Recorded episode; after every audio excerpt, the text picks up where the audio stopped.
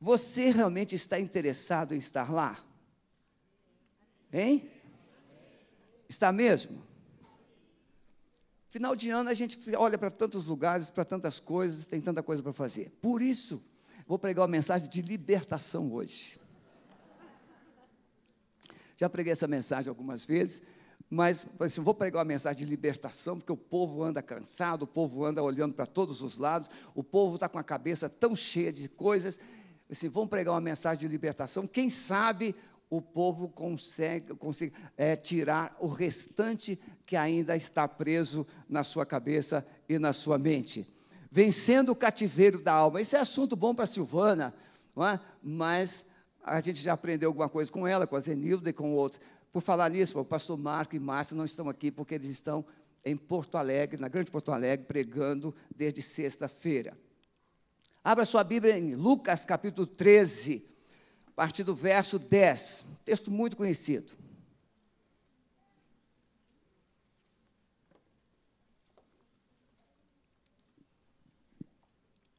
Vencendo o cativeiro da alma. Jesus estava ensinando numa, numa das sinagogas no sábado. E estava ali uma mulher que tinha um espírito de enfermidade havia já 18 anos e andava encurvada e não podia de modo algum endireitar-se. Vindo a Jesus, chamou-a e disse-lhe: Mulher, estás livre da tua enfermidade. Impôs-lhe as mãos sobre ela, e imediatamente ela se endireitou e glorificava a Deus. Então o chefe da sinagoga, preste atenção, irmão, nessa segunda parte. A primeira parte é bem simples, a segunda parte é complicada. Então o chefe da sinagoga, indignado, porque Jesus curara no sábado, Tomando a palavra, disse à multidão: Seis dias há de se, que se deve trabalhar, vinde, pois, neles para ser descurados, e não no dia de sábado. Respondeu-lhe, porém, o Senhor Jesus: Hipócritas, no sábado não desprende da manjedoura cada um de vós o seu boi, o jumento, para levar, o levar a beber? E não devia ser solta desta prisão no dia de sábado, esta que é filha de Abraão, a qual há 18 anos Satanás tinha presa? E dizendo ele estas coisas, todos os seus adversários ficaram envergonhados, e todo o povo se alegrava por todas as coisas gloriosas que eram feitas por ele. Irmãos, eu gostaria de, com a graça de Deus, compartilhar essas duas coisas que estão explícitas nesse texto. Primeira, o poder de Jesus de restaurar pessoas. E restaurar pessoas que estão presentes no meio do povo de Deus.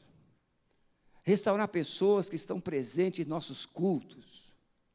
Segunda coisa, a verdade de que nós enxergamos muito mal aquilo que Deus está colocando diante de nós.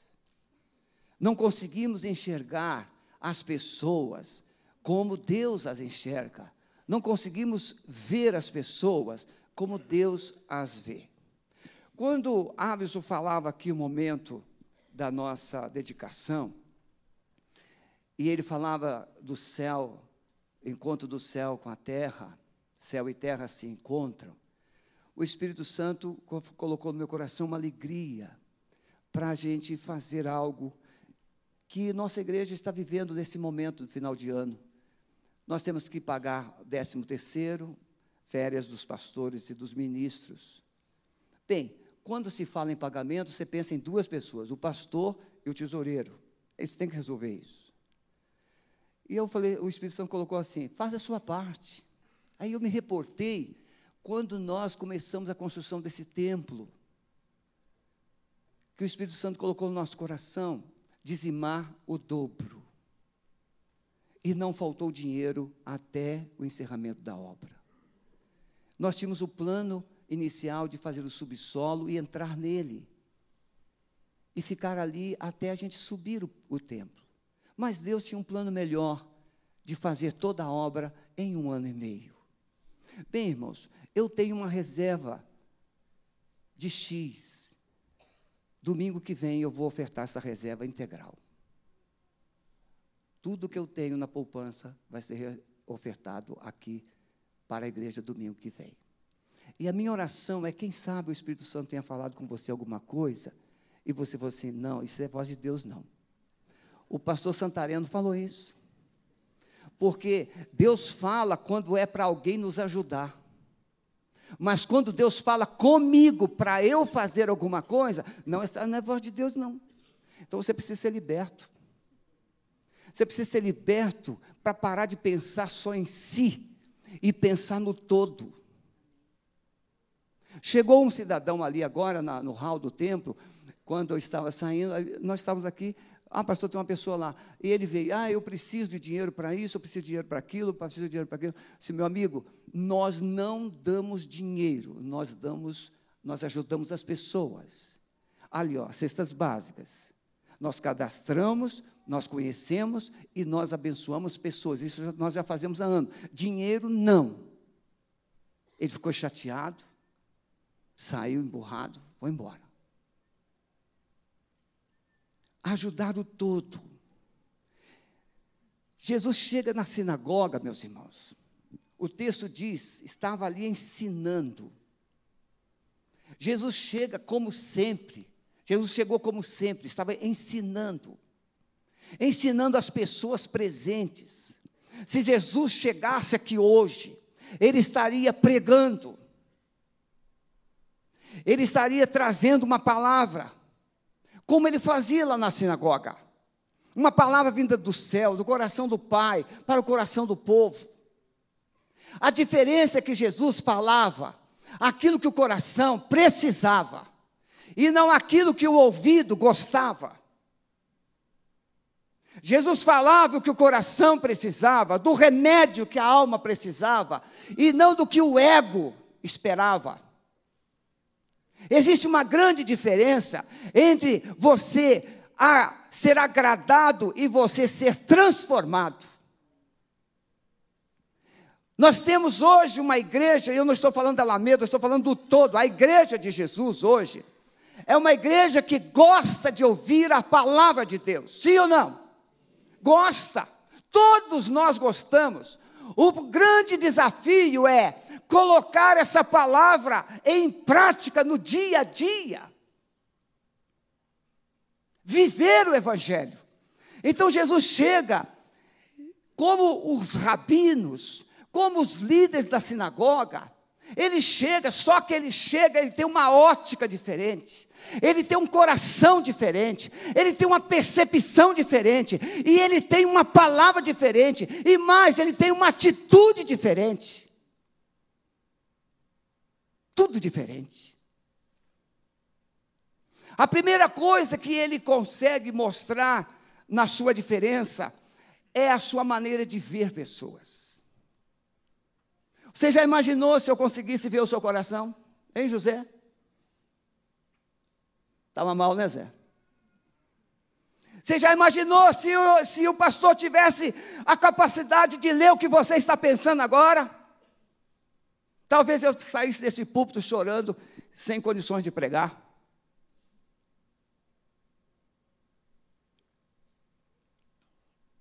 Mas Jesus tinha esse poder e ele falava. Encontramos Jesus, então, ensinando uma sinagoga, onde ele encontra uma mulher cativa. E ele diz: que ela é filha de Abraão. Ele pode dizer que ela é filha de Abraão porque ele é Deus e ele tem o poder da onisciência. Ele sabe realmente quem a pessoa é. Não é o que ela diz ser ou o que ela apresenta ser, mas o que ela realmente é. E Jesus diz que ela é filha de Abraão. E ela está no lugar certo, ela está na casa de Deus, ela está na sinagoga. Porque naquele tempo, o templo era um lugar para sacrifícios, mas a sinagoga era o lugar de orar e de estudar a palavra de Deus. E Jesus chega e ele vê aquela mulher, que todos viam. Só que o olhar de Jesus é diferente. Jesus revela algo que ninguém sabia. porque ninguém tinha perguntado. Jesus revela algo que ela estava escancarado que tinha algo, mas ninguém havia parado assim: o que é que aconteceu com você? Como é que começou a sua história? Ninguém se importou. Por quê? Porque cada um exercia a sua prática religiosa, ia na sinagoga ouvir a explicação do rabino e orava e ia embora. Mas Jesus não. Jesus desceu do céu, tomou a forma humana e, como homem, ele se identifica com o homem, ele entende o coração do homem e ele sabe muito bem que esse homem carente, vazio, aprisionado nos seus conceitos e práticas, precisa de um olhar diferente. E ele diz que essa mulher está presa há 18 anos. Consequência de um cativeiro, consequentemente num cativeiro.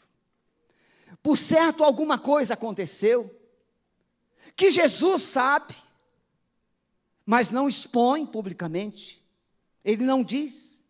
Algo aconteceu, seja na vida, seja na família, seja na história, aconteceu algo. Por isso, meus irmãos, da mesma forma, nós chegamos aqui, nós olhamos para um auditório, se ele está cheio ou se ele não está cheio, se vocês estão animados ou se vocês não estão animados, se vocês estão aplaudindo ou se vocês não estão aplaudindo, enfim, o culto será conceituado como uma, bênção se vocês forem bem animadinhos.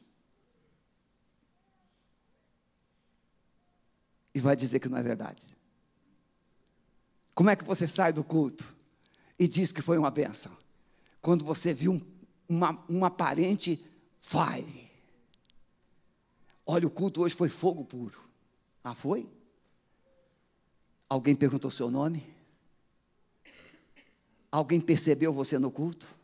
Você sentou perto de alguém, esse alguém te deu graça e paz? Alguém se perguntou como foi a sua semana? Alguém percebeu se você estava triste ou alegre? Alguém percebeu? Talvez sim, talvez não. Temos muita gente dentro dos nossos cultos, como aquela mulher, curvada, sem alegria, sem perspectiva, aprisionada e presente no lugar onde se invocava o nome de Deus, presente em um lugar onde se ensinava tudo sobre Deus, que Ele é poderoso, é onipotente, onipresente, onisciente, que Ele é o Deus dos milagres, o Deus que abriu o mar vermelho, tudo isso era ensinado lá, só que aquela mulher não havia experimentado este Deus na sua vida.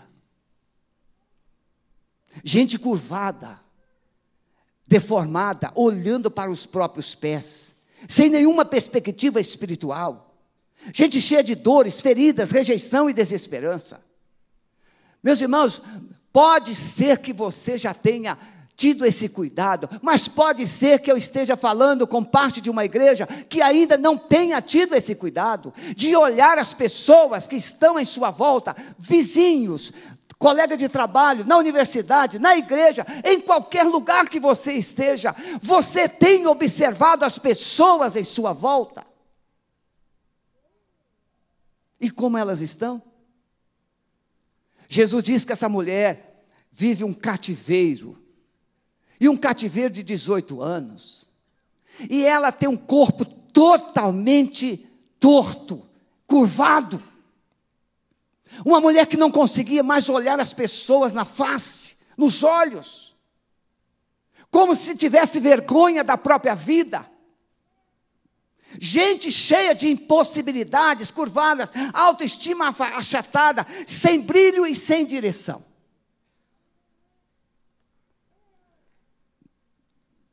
Culto de sexta-feira, nós chamamos de culto de libertação. E nas últimas duas sextas-feiras, eu saio da sala de oração e venho cumprimentando as pessoas que estão aqui já, mais ou menos entre 15 e 10 minutos antes do culto. E eu identifico quem não é da igreja e quem é. E eu identifiquei várias pessoas, inclusive uma família, duas famílias que estavam pela primeira vez. E nós nos identificamos, demos as boas-vindas, ou encorajamos essas pessoas. Eu falei, no final do culto, não vão embora sem a gente conversar com vocês. E nós fomos conversar no final do culto.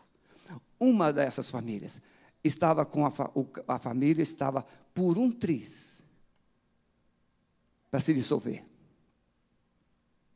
A outra estava vivendo um luto crônico. Estava pensando em se matar. São pessoas que chegam aqui. E você nem percebe. Como aqueles frequentadores da sinagoga.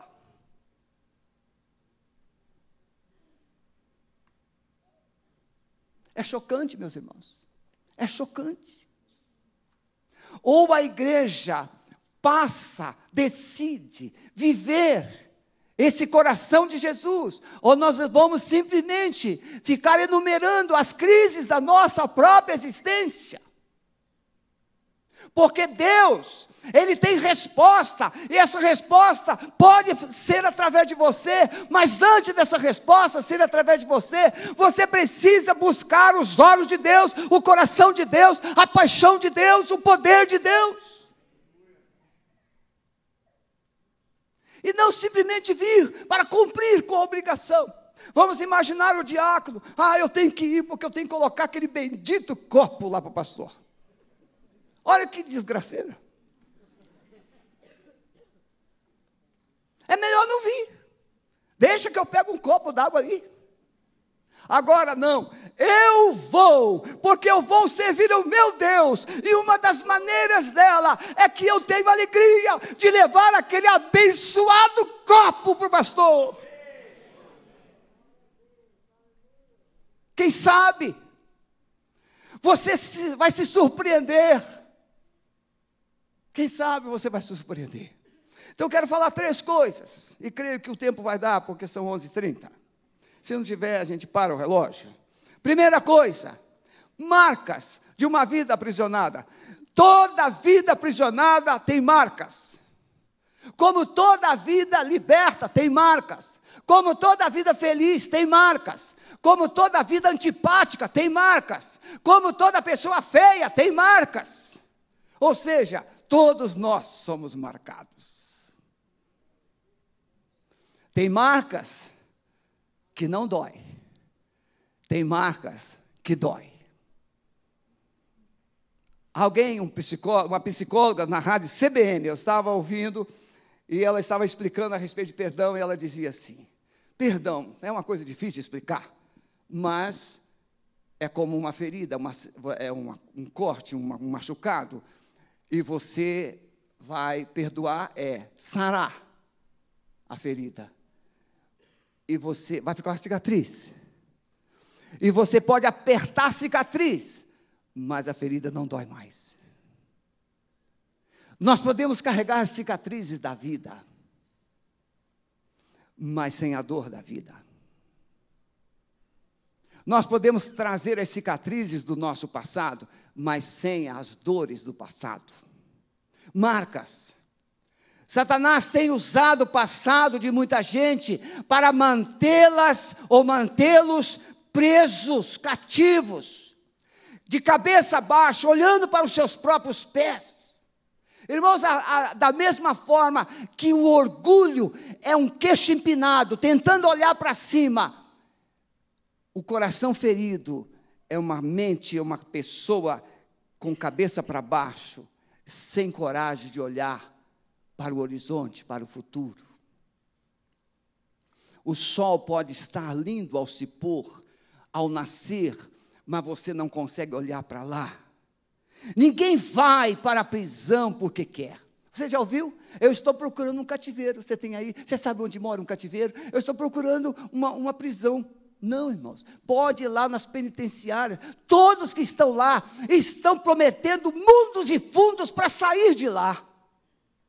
Ninguém quer ser preso. Ninguém escolhe ser preso, mas as pessoas são presas, às vezes por coisas que elas nem sabiam. Tem os presos criminosos e tem os presos inocentes. Ao mencionar o tempo, Jesus vai nos dar uma dica de que algo aconteceu. No aconselhamento pastoral, quando uma pessoa chega e ela fala tudo o que está acontecendo com ela, a pergunta, depois de ouvir essa pessoa por um tempo, por muito tempo, eu já ouvi pessoas, irmãos, uma hora e meia sem interromper. E eu perguntei: terminou? Sim, terminei.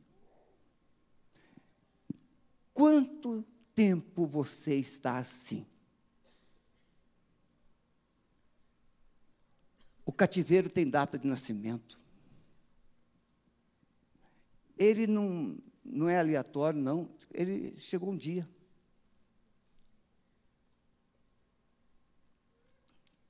Por isso que a prisão, fulano está preso há 20 anos. Jesus diz 18 anos. Ah, eu sou crente, eu sou membro da igreja há 18 anos. Tente imaginar essas, essa mulher falando para suas vizinhas. Não, eu sigo Deus vivo de Israel há 18 anos. Tente imaginar. Será que ela falava? O que, que vocês acham? Será que ela falava, pastor Calixto? Eu sigo o Deus de Israel, Deus Todo-Poderoso, há 18 anos. Será que ela tinha coragem de falar isso, Silvana? Será que ela tinha? Acredito que não. Por quê? Porque a vida dela estava toda destruída. Mas ela estava na sinagoga. Ela tinha uma chama ainda que não havia se apagado. Ela tinha uma expectativa, ela tinha uma esperança. Ela ainda tinha uma faísca de fé. Quem sabe, quem sabe, quem sabe Deus ainda tem um toque, tem uma palavra, tem um jeito, tem alguma coisa para mim. Quem sabe Deus ainda vai olhar um dia e vai assim: é hoje, minha filha. E foi isso que aconteceu. Um pouquinho de fé, uma chama de esperança. Está ela lá na sinagoga, e naquele dia, Jesus Cristo chega e coloca os olhos nela e diz: Filha, vem cá. Ele chama de filha. Você pode estar na pior igreja, na melhor igreja, mas o problema está dentro de você. E se você tiver uma faísca de fé, se você tiver uma faísca de esperança, você vai captar a atenção dos olhos de Deus. Ainda que você não capte a atenção do pastor, você não capte a atenção dos líderes, você não capte a atenção dos homens, mas você vai trazer, atrair a atenção dos olhos de Deus. E Jesus, creio, que ele foi naquela sinagoga por causa daquela mulher. Jesus vai até onde a pessoa está. Ah, às vezes você pode estar lá no endereço tal, você pode estar lá no endereço tal, e Jesus, Ele é Deus, Ele é onipresente, Ele é onipotente, e Ele está lá, e Ele está te vendo, Ele está vendo o seu coração, Ele está vendo a sua história, Ele está vendo a sua dor, e Ele fala assim: Eu estou aqui para dar uma resposta para essa dor que você está carregando há 18 anos. Eu estou aqui para dar um basta nessa história. Jesus vai aonde a dor está. Lembro que fui procurado por uma família de uma igreja batista. A filha mais nova estava pensando em suicídio. A filha mais velha, casada, com um casamento todo desfundido. Um casal conhecido, já tínhamos sido ajudado por nós, pastor, eh, será que o senhor tem condições de ajudar essa pessoa? E está vivendo assim, a menina só está pensando em suicídio, a mais velha está desse jeito assim, assim, assim. Assim, traga as pessoas aqui. E aí chegou, chegaram essas duas meninas, essas duas mulheres no meu gabinete, a mais nova, solteira. E eu comecei a conversar. E elas falaram, ah, pastor, assim, minha vida está assim, pastor, agora o meu sentimento está assim. E começou a expressar tudo que ela sentia, tudo que ela estava pensando, deprimida, sem vontade de viver, uma vida totalmente sem significado mais. E eu perguntei, quando começou isso? O que é que aconteceu? Qual foi a última coisa que você lembra que aconteceu antes desses sintomas que você carrega surgir? Ela disse: a vovó morreu. Minha avó morreu. Ah, é? E o que é que você fez quando a sua avó morreu? Ah, eu, nós estávamos viajando. E aí nós chegamos em casa, quando falaram para a gente, oh, a vovó morreu, já foi sepultada. Aí nós dissemos: não, vovó não pode morrer e nem pode ser sepultada, vovó só tem que voltar. E todas as noites a vovó voltava e sentava na cama delas. E conversava com elas. Todas as noites. E elas ficaram contentes por um tempo. E depois entraram numa depressão mortal. Porque não era vovó, era um espírito de morte. Porque os mortos não voltam. Mas os demônios se transfiguram e vêm para conversar com você como se fosse o seu morto. E tem muita gente ainda conversando com seus mortos e não sabe por que está no cativeiro. E eu orientei biblicamente, as levei ao arrependimento, fizemos uma oração de confissão, de renúncia, quebramos aquilo, ungimos as duas, nunca mais a vovó apareceu. Você está entendendo? O cativeiro tem um dia que ele começou. Ah, pastor, minha mulher, minha mulher não gosta de sexo, minha mulher não é carinhosa, minha mulher parece um sargento, minha mulher é braba, minha mulher é isso, minha mulher é aquilo. Ah, pastor, meu marido é um banana, meu marido é um molenga, meu marido é isso, meu marido é aquilo. Você pode saber que esse homem tem uma data de nascimento da sua quebra de identidade. E essa mulher não nasceu assim. Ela foi ferida com algo que a tornou uma mulher frígida e sem alegria sexual. Foi vítima de um abuso, foi vítima de bulimento, foi vítima de um estupro, foi vítima de algo que destruiu a sua identidade feminina. Não é por acaso, não ela não nasceu assim. Ela está num cativeiro, mas esse cativeiro tem uma data.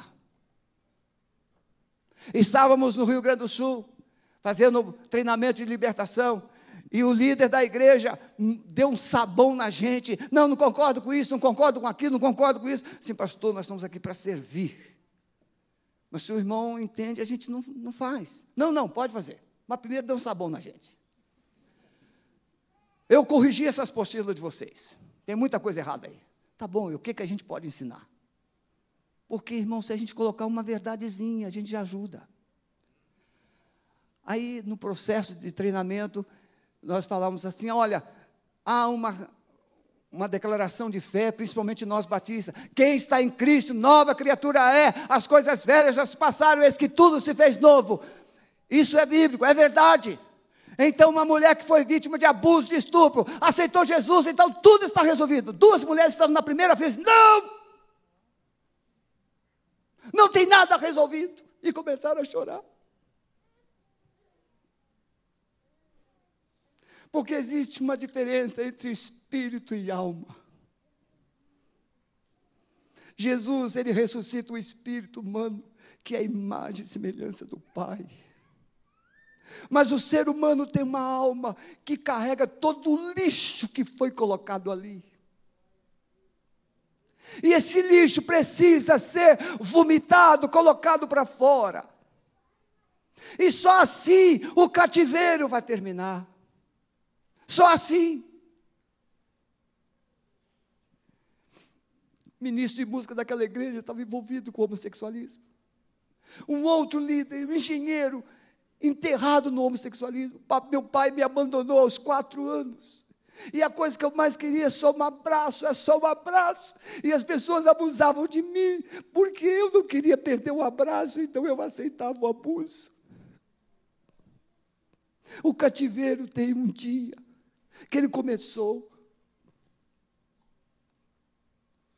E a igreja está aqui, achando que é a dona da cocada preta, achando que tem o melhor culto, achando que tem a melhor pregação. Irmãos, melhor culto, melhor pregação, não vai mudar a vida de ninguém.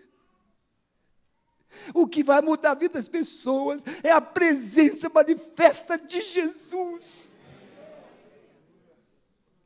Estamos nos enganando.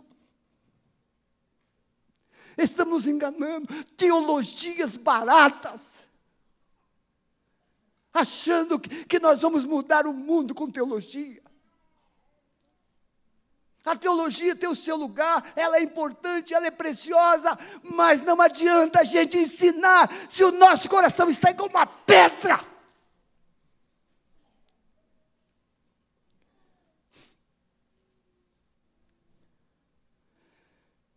Todo cativeiro tem uma causa. Todo. Se você vive aprisionado, aprisionada, tem uma causa. E talvez você saiba qual é. Mas você nunca falou. Jesus chama aquela mulher e ele faz ela vomitar. Segundo, quando é que o cativeiro então pode ser vencido?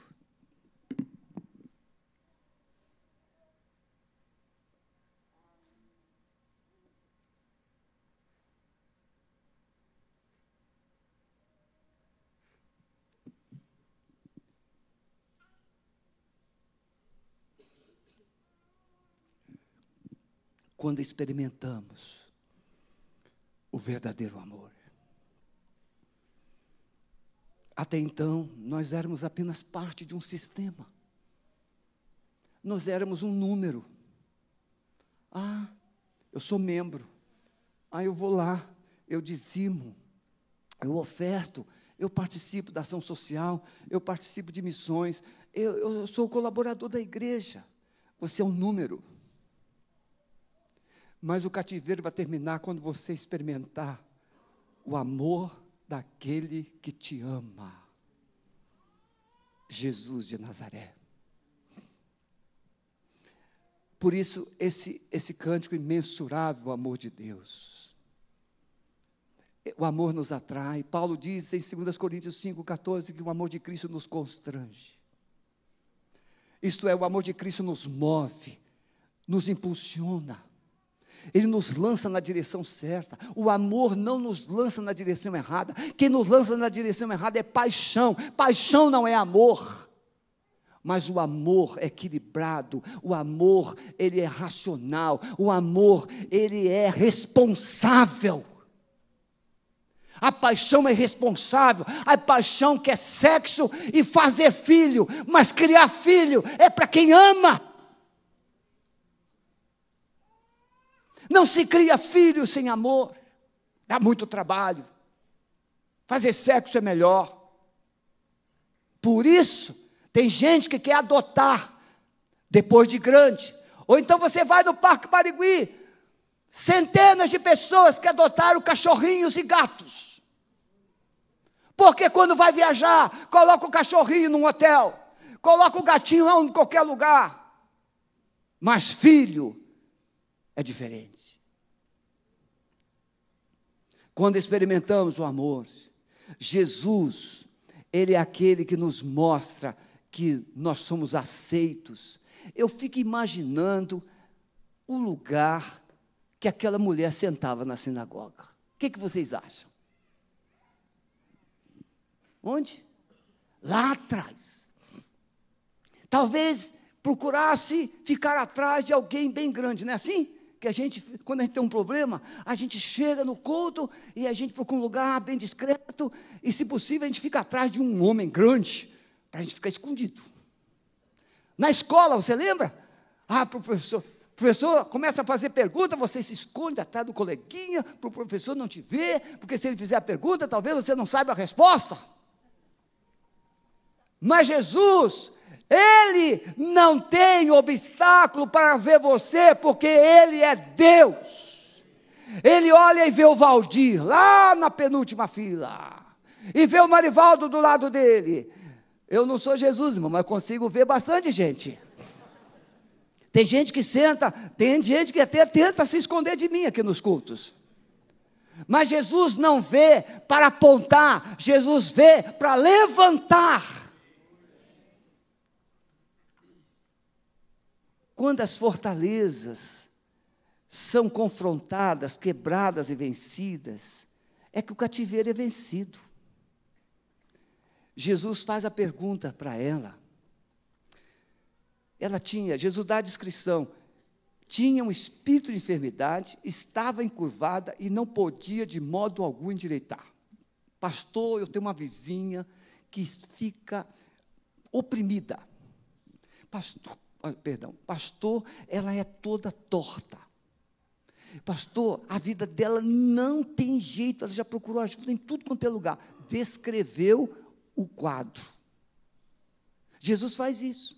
Ela tinha um espírito de enfermidade, ela andava curvada, e ele dá o diagnóstico que haviam dado para ela: não pode de modo algum endireitar-se. Essa era a sentença. Mulher, você não tem jeito, vai morrer assim. Você conhece pessoas que já disse isso?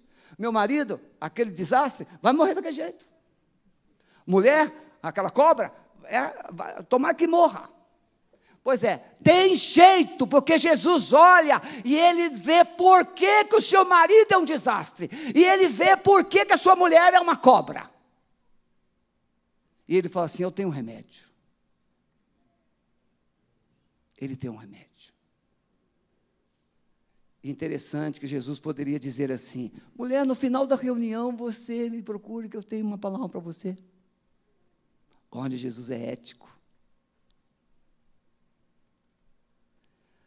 Mas quem sabe aquela mulher foi destruída publicamente. Você já parou para pensar nisso? Se eu não terminar o sermão, não tem problema. Eu acho que essa pegada aqui Deus me deu agora. Aquela mulher pode ter sido destruída moralmente, publicamente. E Jesus falou assim: o que foi destruído publicamente não vai ser restaurado no secreto, vai ser restaurado publicamente. E ele disse: mulher, você já foi humilhada demais aqui nesse lugar. Irmãos, eu estou vendo essa cena. Mulher, você já foi humilhada demais nesse lugar. Chegou a hora desse povo saber que você é minha filha. Vem cá. Eu tento imaginar. É, deixa eu procurar um abençoado. Pastor Osés, onde você está? Vai lá naquele corredor lá atrás, por favor. Você não é mulher, mas você vai me obedecer. Você vai representar essa mulher. Irmãos, podem olhar para o pastor José. Tente imaginar como que aquela mulher veio, pastor José. Vamos lá. Tente, venha. Venha. Olha só, meus irmãos, é mais ou menos isso. Pode vir, pastor César. Você não é ela, está só representando. Irmãos, ela foi sendo olhada por todos. E Jesus está aqui. Aí Jesus diz assim: mulher, você está livre da tua enfermidade. Não, não, não, não. Continua abaixado. O texto diz que ela não se endireitou. É, recordando a Bíblia. Então veja, Jesus deu uma ordem: mulher, você está livre. Mas o problema dela era público. Diante de Deus ela já está livre, publicamente ela está achatada, humilhada, desmoralizada, destruída, desacreditada. E aí, Jesus, da segunda voz de comando, colocou as mãos sobre ela. E ela, agora sim, ela se endireitou. Agora, se você é bom pastor de Bíblia, o que é que aconteceu depois que ela se endireitou? Ela louvou ao Senhor. Isso. Pode sentar, pastorzão. Muito obrigado. Então veja. Primeiro, ela foi liberta curada diante de Deus. Segundo, ela foi restaurada levantada diante dos homens. Somente pessoas que são libertas diante de Deus e são restauradas, restauradas diante dos homens, é que podem pular e glorificar e bendizer o nome do Senhor, porque muitas vezes Jesus salva, Jesus transforma, Jesus restaura a sua vida, mas você ainda carrega o estigma da humilhação que está na sua alma. E aí você é tímido, você é meio, meio, meio, meio isso que você pensou. E aí você não consegue, não consegue adorar, não consegue exaltar. Você é todo cheio de jeitinho. Não, Jesus quer quebrar tudo isso e tornar você uma pessoa cheia dele, cheia dele. Gente que adora, gente que exalta o Senhor.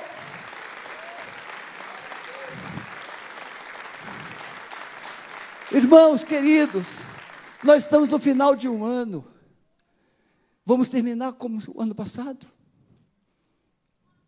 Você já está pensando no janeiro, ah, porque ano que vem, porque ano que vem, porque ano que vem. Não, meu irmão. É agora. É agora. Jesus quer endireitar você, é agora. Jesus quer tirar a sua vergonha, é agora. Jesus quer tirar o seu jugo, é agora, não é janeiro, não. Jesus quer restaurar os seus sonhos, é agora. Vocês que estão na galeria, é agora, é hoje, não é ano que vem, não, é hoje. Baixa sua cabeça. Se o Espírito Santo te falou, e você nesta manhã quer recomeçar uma vida totalmente nova, cabeça erguida, vitoriosa, adorador, cheio de Deus, deixe o seu lugar, vem aqui, em nome de Jesus. Em nome de Jesus. Porque Ele quer revelar frutos. Ele quer revelar frutos, frutos, ter uma história para contar, não é um trauma para contar, não é uma tristeza para contar, é uma história, uma história de vitória, uma história de restauração, um testemunho de Deus na sua vida. Você poderá andar de cabeça erguida cabeça erguida. Eu quero pedir que vocês que estão vindo aqui na frente não fiquem de joelhos, não. Eu quero vocês em pé. Eu quero vocês em pé. Diante do Senhor, vocês estão sendo colocados em pé, porque vocês viveram muito tempo de cabeça baixa, vocês viveram muito bem, muito tempo com a cara no chão. Hoje, Deus quer colocar vocês de pé, de cabeças erguidas, adorando, bendizendo, exaltando o nome dEle vive glorificando a Deus. Pare de ser um escândalo, pare de ser uma vergonha, pare de ser uma humilhação e passe a ser um instrumento de glória, glorificando o Senhor no seu coração. A Bíblia diz que a boca fala do que está cheio do coração. Aceite a verdade. Ele está aqui. Ele está aqui. Não aceite viver mais o cativeiro. Entregue o seu cativeiro a Ele. Verbalize, diga para Ele onde está doendo. Diga para Ele como você foi humilhado, como você foi aprisionado, como você foi. Você perdeu. Mas hoje é o dia de começar a vencer de novo. Vamos adorar o Senhor enquanto nós vamos. Depois nós vamos orar encerrando.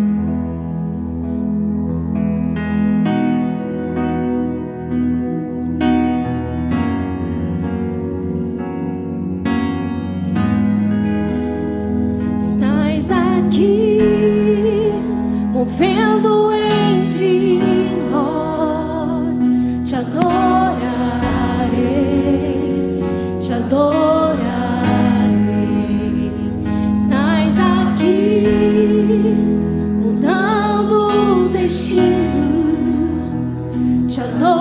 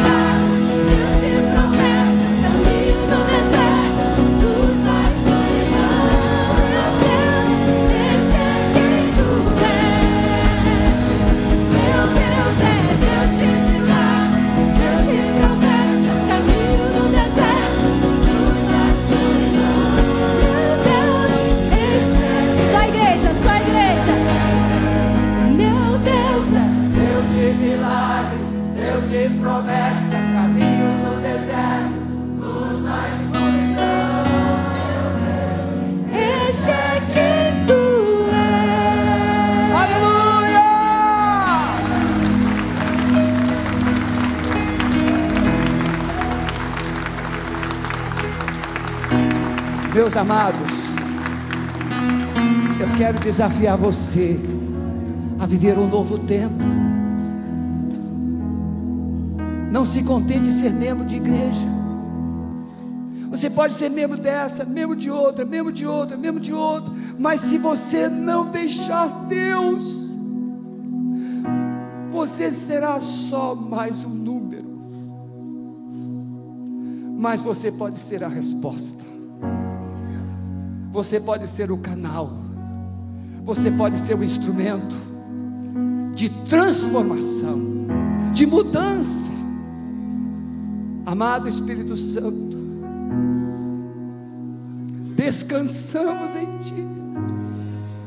Que o que eu não pude e não posso e jamais poderei fazer, o Senhor está fazendo. Traz uma unção de quebrantamento, de arrependimento. Traz, Senhor, uma atração por Ti nesta manhã, nos corações da Tua igreja, Senhor.